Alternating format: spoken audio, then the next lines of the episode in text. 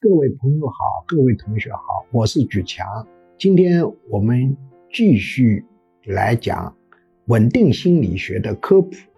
今天讲一个案例，叫俄国失去稳定后，GDP 下降百分之四十。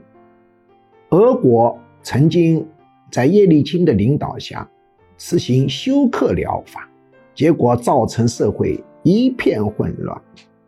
GDP 下降百分之四十，人均寿命减少了大约八至九岁。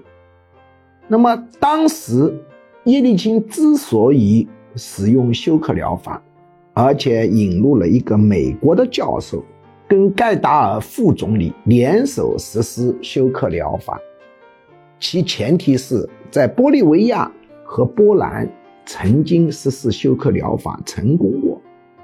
那俄国为什么就不成功呢？这种原因分析起来有很多种说法，都有道理。可能最重要的原因是休克疗法旁边必须准备大量的血浆，准备输血来稳定。休克疗法本身是一个医学词，休克疗法就必须准备好急救设备。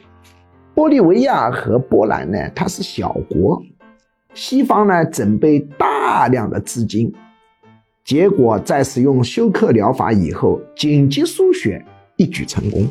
问题是，俄国是一个庞大的经济体，它一旦使用休克疗法，社会全面失去稳定，哪个国家、哪个集团有这么大的资金量来救它？